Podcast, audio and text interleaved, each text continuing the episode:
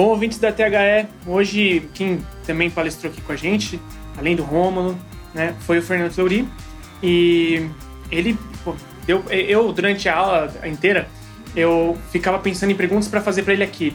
Só que o conteúdo era tão completo porque ele já respondia a pergunta que eu pretendia fazer depois. E foi difícil de conseguir achar perguntas. Bom, é, o Fernando, que é um, um professor de gestão de marketing, economia, colunista da ESPN, tem sua própria agência de marketing.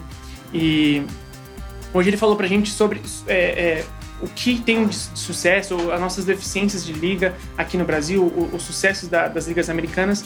E me, me, gerou uma pergunta que eu consegui achar uma para fazer para ele no final das contas. É, que ele, em um dado momento da, da aula, ele falou que uma liga como uma empresa, ela pode gerar lucros que vão além do dinheiro. E eu fiquei curioso e gostaria de perguntar primeiro pro Fernando aqui, que lucros são esses? Fernando, muito obrigado pela atenção. Bem-vindo aqui ao podcast da, da escola. Legal, eu que agradeço aí, obrigado a todos vocês aí da escola por me receber e aí aos ouvintes que estarem nos ouvindo. A ideia do lucro, na verdade, ela está baseada numa coisa que é extremamente importante a gente pensar o seguinte. Quando a gente pensa numa atividade esportiva, um time de futebol, por exemplo, hoje aqui no Brasil é moda a gente gostar de analisar balanço, né? Em, dos, dos times esportivos, dos nossos times de futebol. Então, quando a gente vê um balanço negativo, a gente fica assustado. Sim. Mas em teoria, se a gente visse esse balanço sendo resultados positivos, a gente também deveria ficar assustado. assustado. Por quê? Porque a ideia do time de futebol, como uma associação sem fins lucrativos, deveria ser reinvestir todo esse dinheiro no próprio time. Então, isso não significa você ter melhores atletas, melhores profissionais, remunerar melhor as pessoas, usar esse dinheiro em outras atividades. Então, quando a gente fala que a liga precisa gerar lucro, que não seja necessariamente são, é, é, o dinheiro, a gente está falando deste, exatamente desse conceito. Como a liga pode gerar lucro e não precisa re, redistribuir tudo aquilo para ela, porque ela é uma entidade lucrativa, muito do seu lucro está, por exemplo, na sua construção da própria imagem. Então, quando ela, quando ela investe o dinheiro do lucro dela na construção da imagem dela, na internacionalização dela, uhum. ela está gerando mais lucro ainda que não necessariamente é financeiro. Claro que no final isso vai gerar valor. Sim. E vai ser feito de forma financeira. A médio e longo prazo, né? Mas a construção não necessariamente vai estar baseada somente em dinheiro. Então o foco, literalmente, da liga não é simplesmente vamos ganhar dinheiro. É vamos criar processos de gestão que permitam a gente a ganhar dinheiro. E muito desses processos vão gerar lucros como esses que a gente está falando: marcas, identidade, é, cultura, que é extremamente importante para um time. Você ter uma cultura enraizada, como você tem nos times da NBA ou da NFL hoje, quando você vê um Patriots jogando ou um Falcon jogando, você sabe mais ou menos não só a característica que se espera do time, mas a característica da cidade, como aquilo se desenvolve com os torcedores, quais são os melhores produtos para serem vendidos para esse tipo de torcedor. Então, isso tudo é um lucro adicional que a Liga, que a, a Liga gera pela sua capacidade profissional, de profissionalismo. Pô, muito legal. E é um, é um pensamento que é, aqui no Brasil a gente tem muito o, o, o lucro por lucro ser dinheiro. Sim. Né? E, e, é um pensamento que eu acho que é, ele é interessante de a gente passar a ter, com certeza. É, até porque, assim, como os nossos times de futebol são associações sem fins lucrativos, o balanço ideal para um time de futebol é o zero. É o zero, né? Eu ia te perguntar até isso. É o zero. O balanço ideal é isso. Significa que eu, claro que quando eu digo zero, não é, é a gente sabe que eles vão pôr dinheiro para gerar no ano que vem, mas isso deve estar no balanço como verbas de investimentos. Então, no final, o, o lucro real do time, na verdade, o time de futebol não precisa ter lucro. Essa é a grande verdade. Sim. O time de futebol precisa ter título, um, um processo de gestão. Ele não pode estar negativo, porque daí significa que ele está gastando mais do que recebendo, certo. né? Entre aspas, né? numa conta matemática de papel de padaria que a gente fala. Mas essa é a ideia. É, é, ser autossustentável. Não, essa é a ideia. Inclui, ninguém gostaria de ter um time de futebol que você tem 100 milhões. É o problema que a gente vê hoje na CBF. Quando você fala que a CBF tem 400 milhões de reais no caixa, você fala, por que, que uma entidade, por mais que ela tenha a, a questão de gerar lucro, por que uma entidade que preza pelo futebol tem tanto dinheiro guardado e não está reinvestindo esse dinheiro? Exato. É, teve até aquele caso do Marinho que saiu na Veja, em que ele falou: ah, usar o dinheiro da CBF, vou pensar nisso. Absurdo, né, cara? Essa é a ideia.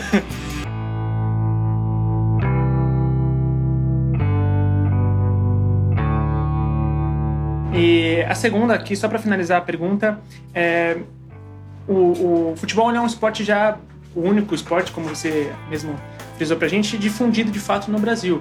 E por isso ele traz alguns vícios, né? Ele traz ele é meio que corrompido de acordo com os seus processos.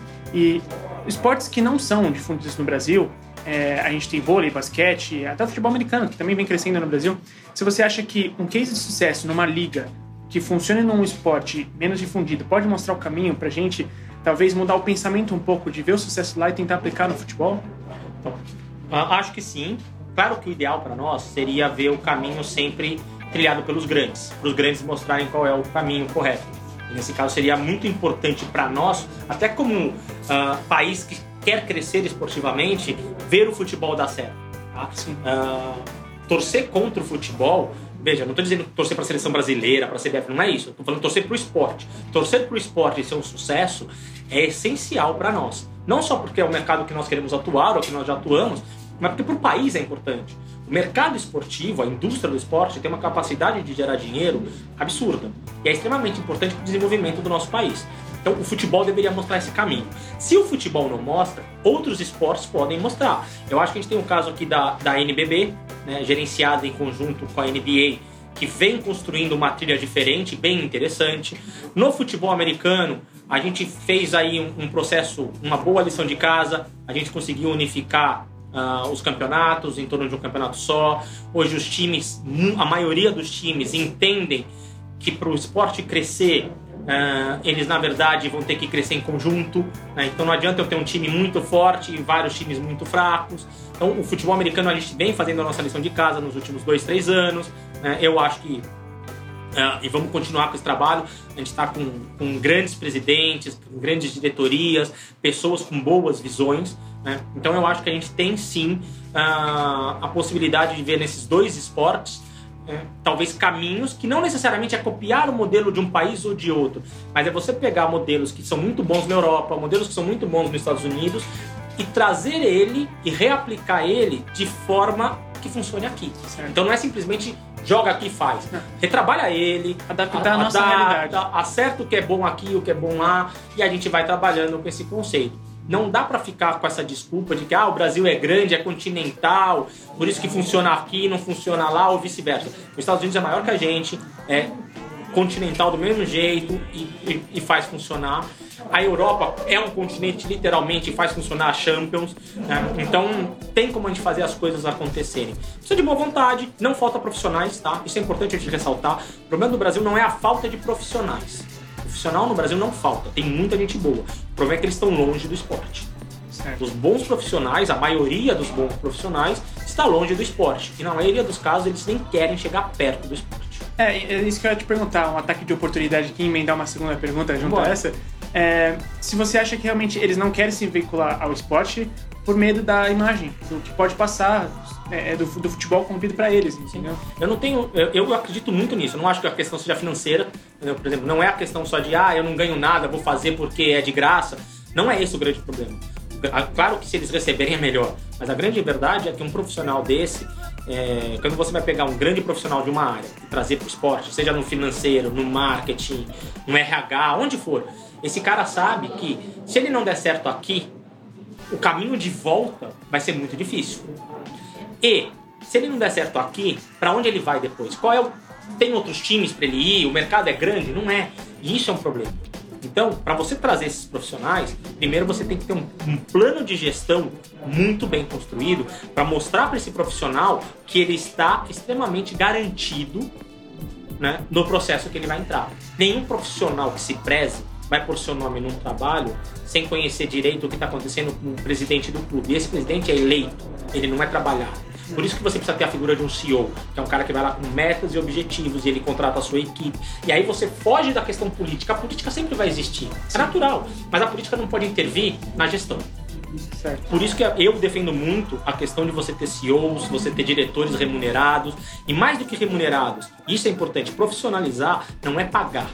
Profissionalizar é, além de pagar, ter as pessoas certas, com as formações certas nos lugares certos. Certo. Isso é extremamente importante. Informação que eu digo não necessariamente é formação acadêmica, tá? Pode ser uma formação profissional. Sim. Né? O cara pode nunca ter feito faculdade no mundo e ser um as de marketing. Pô, então vamos atrás desse cara. É isso que eu falo de formação, que não dá para você trazer um médico que é primo do seu amigo para ser é. diretor de marketing porque é legal.